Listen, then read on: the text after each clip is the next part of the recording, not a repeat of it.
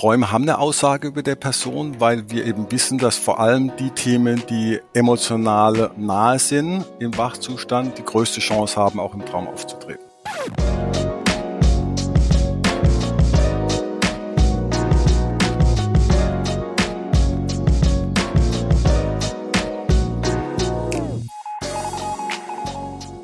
Hallo zusammen, ich bin Nina und begrüße euch zu einer neuen Folge des Koro Podcasts.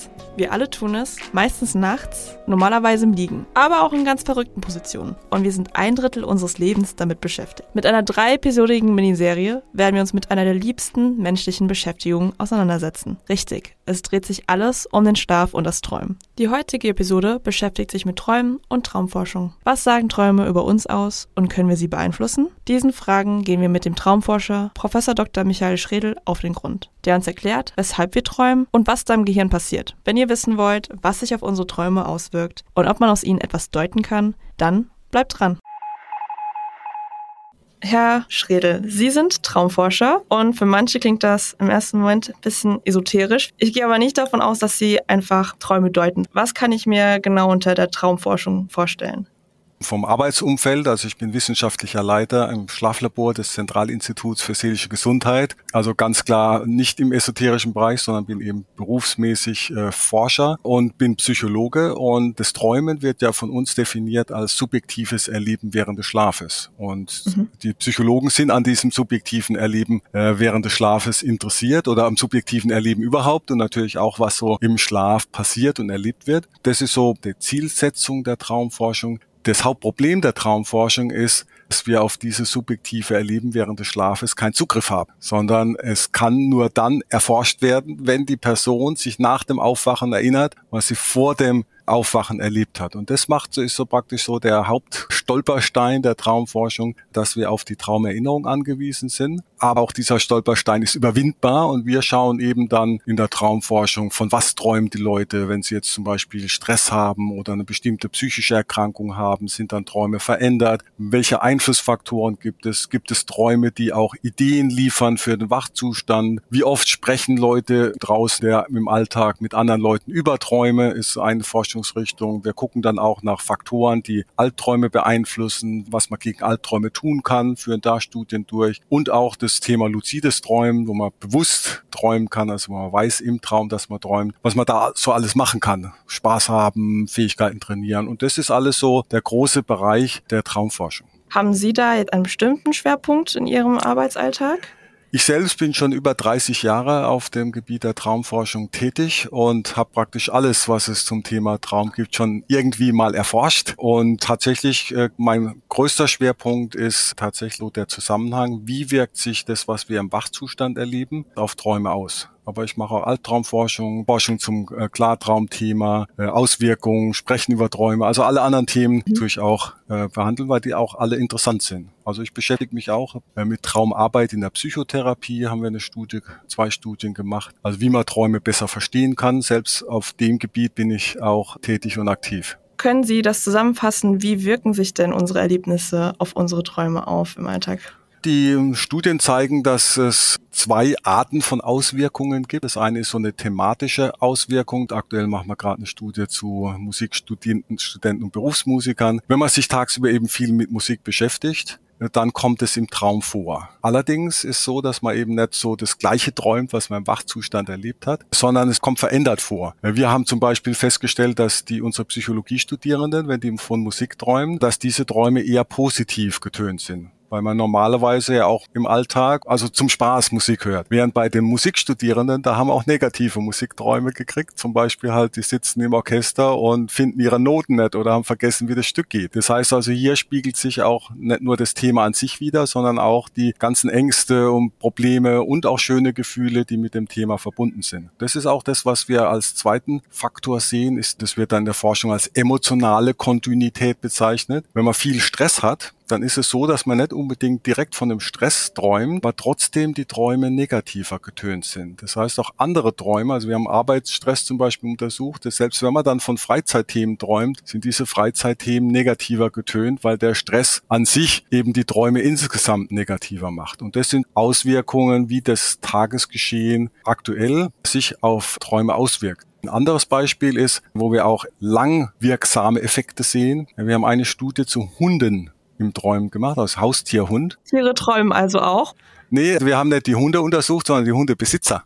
Ah, so. Das war die erste Studie, die mal geguckt hat, wie häufig Hundebesitzer oder Personen, die keine Hunde haben, von Hunden träumen. Weil es gibt ja immer so Symbolbücher, da steht dann Hund im Traum bedeutet dies und jenes. Wir haben jetzt einfach mal ganz schlicht festgestellt, dass Hundebesitzer einfach viel häufiger von Hunden träumen als Personen, die keine Hunde haben. Was erstmal banal ist, aber wenn man solche Deutungsbücher vor Augen hat, dann denkt, das hat da irgendwie eine spezielle Bedeutung. Aber ganz interessant, bei der Studie kam eben raus, dass auch nach Jahren da haben wir gefragt, ob sie die Versuchspersonen negative Erfahrungen mit Hunden gemacht haben, bedroht wurden oder sogar gebissen wurden. Und Personen, die in ihrer Kindheit, Jugendzeit negative Erfahrungen mit Hunden gemacht haben, träumen auch viele Jahre später noch immer negativ von Hunden. Das heißt also, es kommt nicht oft vor, aber wenn ein Hund im Traum vorkommt, ist er wahrscheinlich negativer, wenn man selbst auch solche negativen Erfahrungen gemacht hat. Wenn man eben an die Bedeutung von Träumen denkt, dann sieht man gleich, okay, der Traum muss eingeordnet werden in die Lebensgeschichte der Person. Das heißt, ein negativer Hundetraum bedeutet erstmal, dass möglicherweise, dass die Person auch wirklich negative Erfahrungen mit Hunden gemacht hat und der deshalb auch im Traum vorkommt. Bevor wir jetzt weiter in das Thema Träume an sich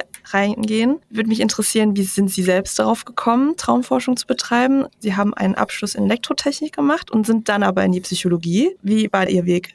Ich habe mich, als ich Elektrotechnik studiert habe, auch für psychologische Themen interessiert und vor allem für einen Autor, der Erich Fromm heißt. Der ist schon 1980 verstorben, also ist schon einer der Senioren auf dem Gebiet, aber es war einer der ersten humanistischen Psychologen. Da habe ich praktisch alle seine Bücher rauf und runter gelesen und ein Buch ist eben auch über Träume, das heißt Märchen, Mythen, Träume. Da hat mich das interessiert, weil er sehr lebhaft darüber geschrieben hat. Zu dem Zeitpunkt habe ich mich nicht an Träume erinnert. Und da habe ich gedacht, ah, das hört sich aber interessant an. Ich will mal äh, lernen, mich auch besser an meine eigenen Träume zu erinnern. Und da habe ich mir ein praktisches Buch gekauft von der Anne Faraday. Das ist auch eine sehr populäre Autorin gewesen und habe angefangen, ein Traumtagebuch zu führen. Es hat tatsächlich nach der ersten Nacht schon geklappt. Gleich am nächsten Morgen meinen allerersten Traum seit zehn Jahren. Also ich habe als Kind ab und zu mal äh, Träume erinnert, aber als junger Mann eben nicht. Dann habe ich angefangen, Träume aufzuschreiben und ich fand die Träume so lustig und so kreativ, dass ich da immer mehr Interesse dran gefunden habe und dann immer mehr, also dann im Rahmen des Psychologiestudiums, dann eben Referate dazu gemacht, meine Diplomarbeit zum Thema Träume gemacht und so bin ich dann immer mehr in die Traumforschung gekommen. Letztendlich war das Faszinierende meine eigenen Träume, äh, weil das so interessante Geschichten waren. Die haben immer eben die Themen, die mich so beschäftigt, in so einer kreativen und manchmal fast schon einer filmreifen Version dargestellt und das fand ich spannend, was da das Gehirn nachts macht. Deshalb bin ich auch bei dem Thema geblieben. Wir kennen das alle, dass ganz verrückte Sachen rauskommen bei Träumen. Was passiert denn nun genau im Gehirn, wenn wir träumen? Können Sie das dem Zuhörenden beschreiben? Ich selbst bin ja Psychologe, das heißt, das Gehirn ist zwar notwendig, damit wir subjektives Erleben haben, bin aber nicht der Fachmann für dieses Gebiet. Was früher der Fall war, war, dass man gedacht hat, es gibt einen kleinen Traumgenerator im Hirn. Das ist nicht der Fall. Man weiß also, dass das ganze Gehirn am Träumen beteiligt ist, was ja auch Sinn macht. Das heißt, wenn ich subjektives Erleben im Wachzustand habe, wenn ich höre, sind die Sprachzentren aktiv und wenn ich spreche und so weiter. Diese Zentren sind auch während des Träums aktiv. Der größte Unterschied zum Wachzustand ist, dass die Natur so vorgesehen hat, dass vor allem im, bei intensiven Träumen, im REM-Schlaf, also im Rapid Eye Movement Schlaf, dass da die Muskulatur aktiv blockiert ist. Das heißt also, auch wenn wir träumen, dass wir laufen und rennen und tun und machen, bleibt der Körper trotzdem ruhig im Bett liegen. Das hat die Natur so vorgesehen. Aber letztendlich ist beim Träumen der ganze Körper, also in dem Fall dadurch, dass die Muskeln blockiert sind, aber das ganze Gehirn ist am Träumen beteiligt und das kann man auch in verschiedenen Studien nachweisen. Wir haben das zum Beispiel mal bei Albträumen gemacht, also wenn man Albtraum erlebt. Tatsächlich wird das Herzschlag ein bisschen schneller und die Angstreaktion, also der Körper lebt mit. Allerdings muss man auch sagen, gerade bei Albträumen wesentlich schwächer als im Wachzustand. Also wenn man Wachzustand Todesangst hat, ist man einen riesen Herzschlag und bei der Traumtodesangst ist es dann mal irgendwie zehn Schläge mehr, aber das macht auch Sinn, dass der Körper nicht zu stark mitreagiert, sonst wird man immer aufwachen. Das macht natürlich keinen Sinn, weil der Schlaf hat natürlich eine wichtige Funktion. Die Träume sollen natürlich den eigentlichen Schlaf nicht stören. Wollen Sie kurz darauf eingehen, welche Funktion dann der Schlaf für den Menschen erfüllt? Was bringt das unserem Körper? Was die Funktion angeht, ist es ganz wichtig zu unterscheiden zwischen dem Schlaf selbst, dem physiologischen Prozessen, die im Gehirn ablaufen, während wir schlafen, und dem subjektiven Erleben, nämlich dem Träumen. Ja, weil ich kann gleich sagen dazu, dass wir über das, die Funktion des subjektiven Erlebens letztendlich, wenn man es ganz genau nimmt, nichts wissen ob das eine Funktion hat. Was wir aber ganz genau wissen ist, dass der Schlaf wichtige Funktionen hat. Im Bereich der Psychologie ist der wichtigste Funktion des Schlafes, was wir als Gedächtniskonsolidierung bezeichnen. Das heißt, da ist es tatsächlich so, dass die Information, die tagsüber aufgenommen wird, im Schlaf nochmal hervorgeholt, bearbeitet und verbessert abgespeichert wird. Das erzähle ich auch meinen Studenten und Studentinnen immer. Sie müssen lernen und schlafen. Weil wenn man nichts lernt, hat man nichts zum Konsolidieren und wenn man zu wenig schläft, wenn man zu viel lernt, fehlt eben die Schlafkonsolidierung des Wissens. Das ist eine ganz wichtige Funktion. Es gibt auch andere wichtige Funktionen des Schlafes. Zum Beispiel ist noch relativ neu die Forschung in dem Gebiet, dass das Gehirn auch praktisch während des Schlafes, vor allem während der ersten Tiefschlafphase, durch durchgespült wird, also dass Abbauprodukte aus dem Gehirn raustransportiert werden, wenn es eben nicht so aktiv ist und nicht so viel denken muss. Also im Tiefschlaf ist es am entspanntesten des Gehirn und am wenigsten aktiv, dass diese Zeit eben für Reparatur- und Säuberungsprozesse genutzt wird und es auch ganz wichtig ist für den Menschen, diese Phasen zu haben, weil zum Beispiel dann das Risiko, eine Alzheimer-Demenz zu bekommen, geringer wird. Und das heißt, dass der Schlaf hat sehr wichtige Funktionen, wo die Wissenschaft sich bisher streitet, obwohl sehr sehr viele Theorien gibt, dass Träume auch eine Funktion haben, ist, ob Träume, also als subjektives Erleben, tatsächlich eine Funktion haben. Und die eine Hypothese lautet, nein, sie haben gar keine zusätzliche Funktion, sondern die Natur hat sich einfach nicht die Mühe gemacht, es nachts abzuschalten. Ich erwähne auch immer gern den Kommentar von einer jugendlichen Versuchsperson, einer Schweizer Kollegin, die hat gesagt, wir träumen, damit uns nachts nicht langweilig ist. Das ist tatsächlich auch wichtig, weil das Gehirn als biologisches Organ ist ja während des Schlafes nicht abgeschaltet. So wie ihr Herz, das läuft einfach. Das macht zwar andere Aufgaben und mal ein bisschen weniger, mal ein bisschen mehr, je nachdem, was gerade zu tun ist. Aber es ist ja an. Und das Gehirn ist eben ein Organ, was Bewusstsein produzieren kann im Wachzustand und auch im Schlaf. Im Wachzustand kann man argumentieren, dass es äh, evolutionären Nutzen hatte. Das macht eben Sinn, wenn man sich mit anderen unterhalten kann. Da kann man die Elefanten oder Mammuts damals besser jagen und ähnliche Dinge. Das macht also fürs Überleben tatsächlich Sinn. Aber man kann sich natürlich streiten, ob dieses subjektive Erleben, wo man mit niemandem reden kann, wo das meiste 90 Prozent oder 95 Prozent wird vergessen morgens beim Aufwachen, ob das einen zusätzlichen Nutzen hat. Und diese Frage ist tatsächlich immer noch offen, auch wenn es viele Theorien gibt. Also es gibt viele. Theorien, die sagen, da wird was verarbeitet und wenn man über das träumt, dann hat man das irgendwie durchgearbeitet und es fühlt sich dann am nächsten Tag besser. Aber wissen tun wir es nicht zu dem Stichpunkt, dass uns sonst langweilig wäre beim Schlafen. Ich habe einen Artikel gelesen, der Autor hat gesagt, dass er sehr banale Träume hatte, als würde er einfach zur Arbeit gehen. Gar nichts Außergewöhnliches und hatte sich dann eben vorgenommen, seine Träume aufregender zu machen. Haben diese Träume eine Aussage über die Person und inwiefern kann man die denn beeinflussen? Träume haben eine Aussage über der Person, weil wir eben wissen, dass vor allem die Themen, die emotional nahe sind im Wachzustand, dass die die größte Chance haben, auch im Traum aufzutreten. Das heißt also, wenn man jetzt gerade Stress hat, ähm, kann es hat man stressige Träume, wenn, wenn einem irgendein Thema plagt, äh, wie vorhin das Beispiel mit den Musikstudierenden, wenn man eben Angst hat, klappt beim nächsten Vorspielen alles, dann kommen diese Ängste eben vor. Das heißt, die Träume haben einen sehr guten Bezug. Wenn man jetzt ein relativ neutrales Leben hat, so wie den Autor, den Sie genannt haben, und gerade nicht so viel passiert, dann träumt man halt von den alltäglichen Dingen, die eben auch tagsüber passieren. Auch da bin ich immer ein bisschen skeptisch, wenn die Personen sagen, als sind ganz banal, wenn man dann genauer hinguckt, dann machen die Träume doch ein bisschen kreativ Kreativität kommt meistens irgendwo rein. Man kann Träume beeinflussen, allerdings sind sie nicht so einfach beeinflussbar, wie man das gerne hätte. Also es gibt die Studien, die gehen praktisch auf eine Tradition zurück, die schon im antiken Griechenland praktiziert worden ist. Das heißt Trauminkubation. Und da haben sie, das damals gab es so Tempel, wo man da geschlafen hat und äh, vorbereitet wurde und dann sollte man von der medizinischen Kur träumen. Da wird auch diskutiert, ob das alles so abgelaufen ist oder ob nicht die Tempelbetreuer, die da waren, eben die Priester, sich nicht auch tatsächlich tatsächlich relativ viel, die hatten relativ viel medizinisches Wissen. Die waren jetzt nicht ganz so naiv und konnten den vielen auch eben helfen. Aber die Grundidee war, dass man sich so vorbereitet hat und dann eben die Vorstellung hatte, wenn ich jetzt einen Traum erinnere, dann handelt der eben von meiner möglichen Kur, von Heilung oder was ich dazu brauche, um gesund zu werden. Das hat auch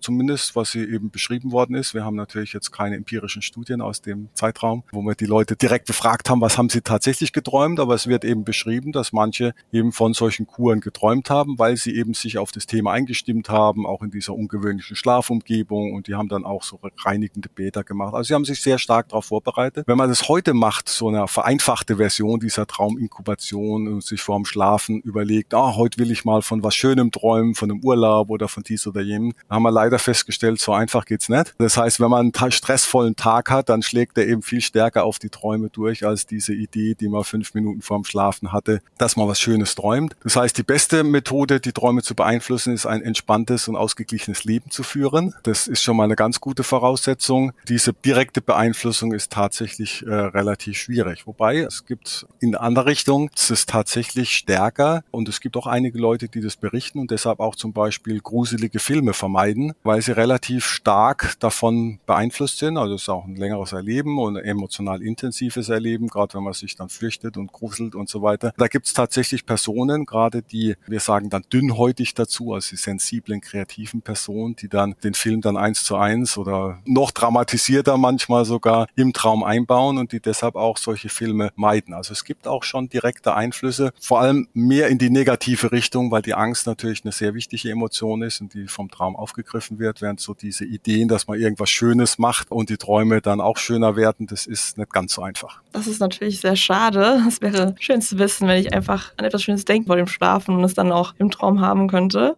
Aber natürlich ein entspanntes Leben ist auch ein guter Tipp. Wobei man sagen kann, das entspannte Denken vorm Einschlafen ist natürlich trotzdem nicht verkehrt, auch wenn die Träume negativ sind, weil man natürlich dann angenehmer und besser einschläft. Beschäftige mich ja auch mit dem Feld der Schlafmedizin und beruhigende, entspannte Gedanken beim Einschlafen sind immer gut und verbessern auch den Schlaf tatsächlich. Zum Beispiel, wenn Leute davor meditieren oder auch sich ein paar Minuten für sich nehmen und runterkommen. Und genau, das ist praktisch so beim Schlaf, wenn man so ein bisschen von einem Einschlafprozess weggeht, sich anschaut, ist immer praktisch so im Umgangssprachlichen gibt so dieses Abschalten können und es geht eben nicht. Also glücklicherweise, also es gibt niemand, der seine Gedanken abschalten kann, sondern das Ziel ist dieses entspannte Beobachten. Wenn man das übt und auch schöne Gedanken und dann ein, einfach alle Gedanken, die so vorhanden sind, entspannt beobachtet, dann wird tatsächlich das Einschlafen besser und wir haben zumindest einen kleinen Zusammenhang gefunden, dass die auch zum Träumen, dass eben die Personen, die so entspannt mit ihrem Schlaf umgehen und auch beim Einschlafen entspannter mit ihren Gedanken umgehen und das besser beobachten können, dass die weniger Albträume haben. Das heißt also, auch wenn man jetzt nicht so dann direkt den tollen Traum hat, gibt so einen kleinen Effekt schon, dass man entspannter Umgang mit Schlaf ist tatsächlich auch mit positiveren Träumen verbunden. Bevor ich zu meiner letzten Frage komme, würde ich noch gern wissen,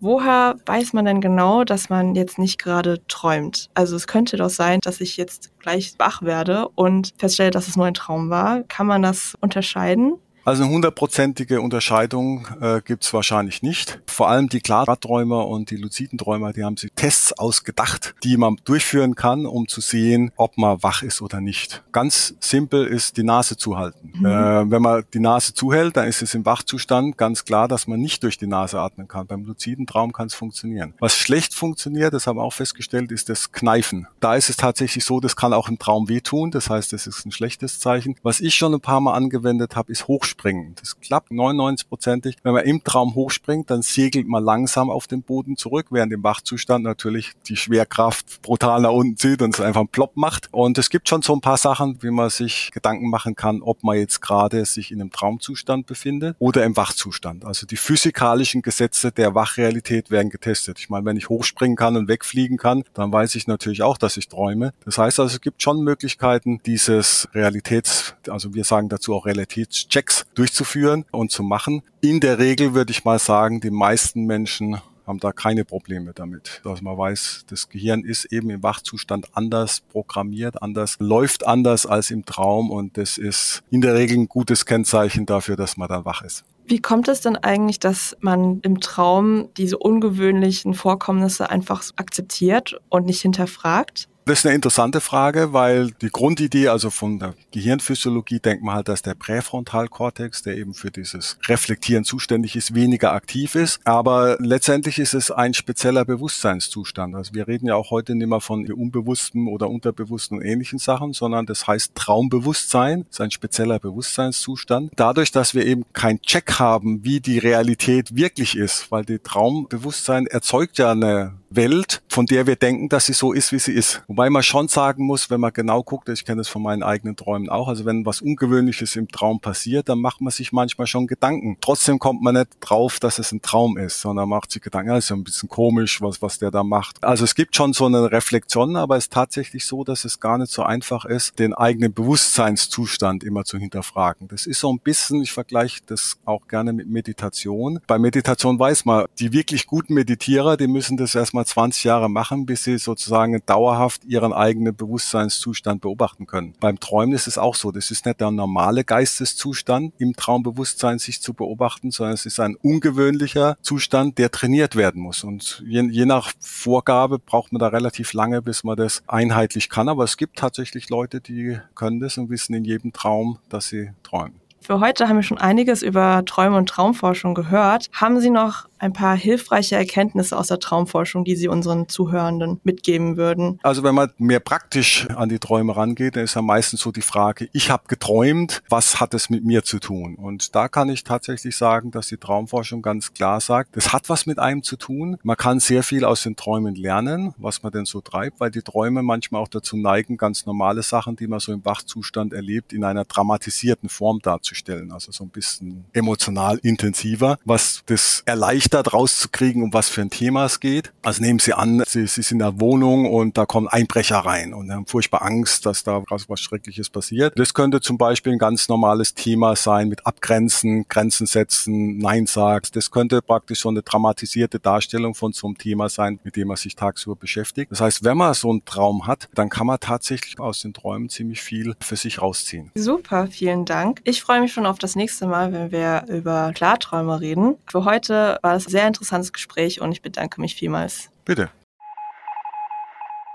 Wir haben heute einiges über Träume und Traumforschung gelernt. Unsere alltäglichen Erlebnisse spiegeln sich häufig auch in unseren Träumen wieder. Das trifft besonders auf negative oder stressige Phasen zu. Außerdem finden während des Schlafs viele wichtige Funktionen statt. Zum Beispiel festigt sich das Wissen, das wir uns über den Tag angeeignet haben. Aber ob das Träumen an sich eine Funktion erfüllt, ist von der Wissenschaft noch nicht geklärt. Auch wenn man positive Träume leider nicht einfach herbeiführen kann, wird man wahrscheinlich zumindest besser einschlafen und träumen, wenn man es schafft, achtsam mit seinen Gedanken umzugehen und vor dem Schlafen abzuschalten. Und da Träume einen direkten Bezug zu uns und unserem Leben haben und es oftmals dramatisiert wiedergeben, können wir manchmal tatsächlich Schlüsse über uns ziehen und darüber, was uns tagsüber beschäftigt. Hört nächstes Mal rein, wenn wir über Albträume und Klarträume reden. Wie entkomme ich einem Albtraum richtig und kann man Fähigkeiten wirklich in Klarträumen üben und verbessern? Bis dahin eine gute Zeit und träumt was Schönes.